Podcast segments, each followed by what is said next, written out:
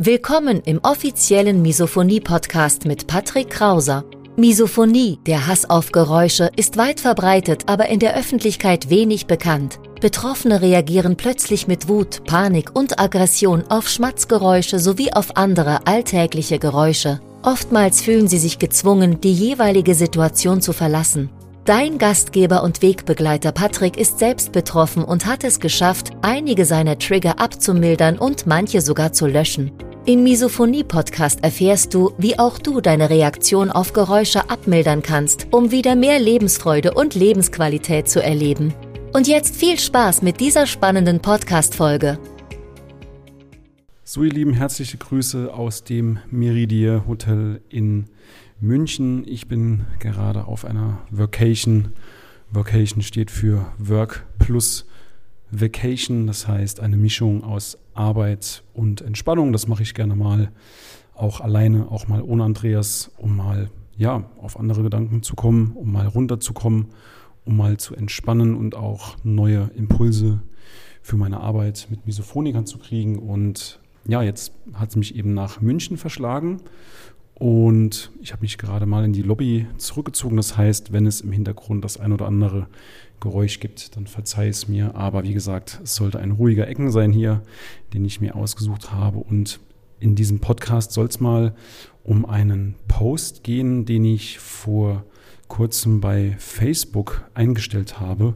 Und zwar geht es hier um die krachende Pink Lady. Und ich will auch gar nicht zu viel spoilern. Lass uns direkt in diese Geschichte reingehen. Und eins sage ich soweit, diese Geschichte, die ist bei Misophonikern sehr, sehr gut angekommen. Ich habe sehr, sehr gutes Feedback dazu bekommen. Und in diesem Sinne will ich dir das auch hier im Podcast beziehungsweise auf dem YouTube-Kanal nicht vorenthalten. Also, die krachende Pink Lady. Ich lese jetzt nicht alles eins zu eins vor, sondern erzähle das Ganze frei raus mit ein paar Notizen. Und zwar, stell dir vor, es ist 8.51 Uhr morgen an einem Mittwoch oder Donnerstag und du arbeitest sehr, sehr konzentriert an deiner Excel-Datei, weil du deinem Chef heute Nachmittag noch deine Ergebnisse präsentieren musst, ob du jetzt Projektleiter bist oder du einfach bestimmte Ergebnisse in einer Excel zusammengetragen hast und diese präsentieren musst. Das sei jetzt mal dahingestellt, aber auf jeden Fall, du willst konzentriert arbeiten. Und der Bürokollege, ich habe ihn in der Story Martin genannt, am Schreibtisch gegenüber, ja, mit dem du dich eigentlich ganz gut verstehst. Und der will schon um 10 vor 9 mit knurrendem Magen in seiner, in seiner Arbeitstasche. Und du versuchst krampfhaft dich zu konzentrieren, denn du musst eben, wie gesagt, diese Ergebnisse heute Nachmittag noch präsentieren.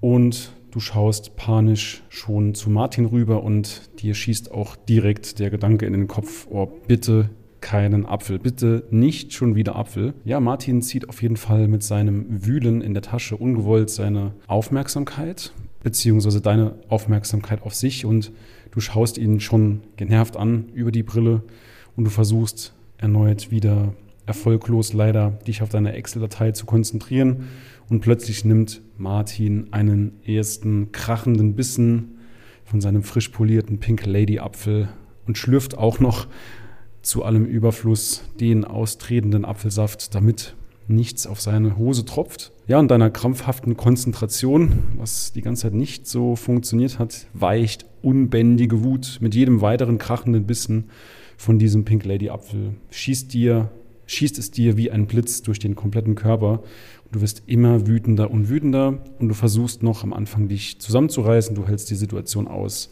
Aber nach dem dritten, vierten Bissen reicht's dir. Dir reicht's endgültig, du bist wutentbrannt.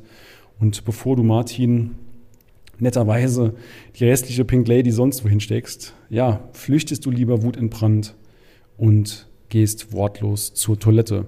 Und auf dem Flur, auf dem Gang zur Toilette, auf dem Flur schauspielerst du noch deinen anderen Arbeitskollegen freundlich entgegen, es sei alles in Ordnung, das ist so deine Einstellung, du sollst, beziehungsweise die Misophonie soll schön bei dir bleiben, deine Arbeitskollegen sollen nichts davon wissen.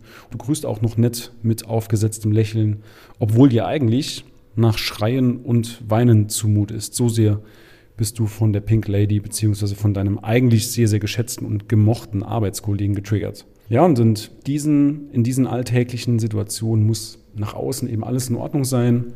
Es muss alles in Ordnung wirken, weil du eben keine Schwäche zeigen willst. Niemand soll eben von deiner Misophonie wissen. Du schämst dich dafür, du willst nicht darüber reden, schon gar nicht auf Arbeit. Und ja, du willst eben auch letzten Endes nicht in ein schlechtes Licht geraten bei deinen Arbeitskollegen. Das ist eben so der Hintergrund. Du erreichst zur Erleichterung den Toilettenraum und zum Glück ist auch niemand da. Das heißt, du bist allein und kannst in Ruhe deine Wut rauslassen, ohne dass es eben jemand mitbekommt und du sperrst dich eben in einer Kabine ein und ja, vielleicht sogar beißt du dir vor enormer Wut in den rechten Zeigefinger so fest, dass du auch tiefe Abdrücke sehen kannst.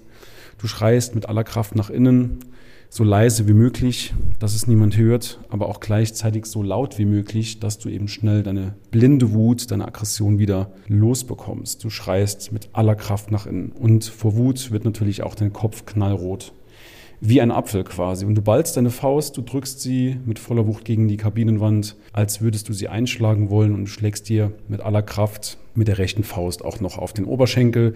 Also du versuchst eben alles, um deine schier endlose Wut loszuwerden.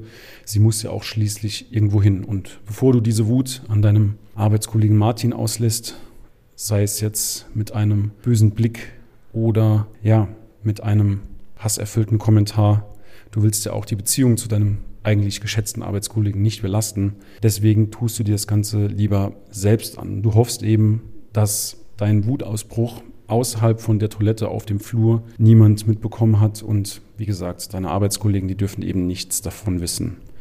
Und dein Kampf gegen diese erste Wutwelle, der dauert normalerweise immer mehrere Minuten. Ja, und das perfide dabei eigentlich ist, dass du ein harmonievoller, ein empathischer, ein liebevoller Mensch bist, doch die Misophonie, so scheint es zumindest, dass die hin und wieder mal im Alltag täglich mehrere Male den Dämonen in dir rauslässt oder deinen inneren Dämonen weckt.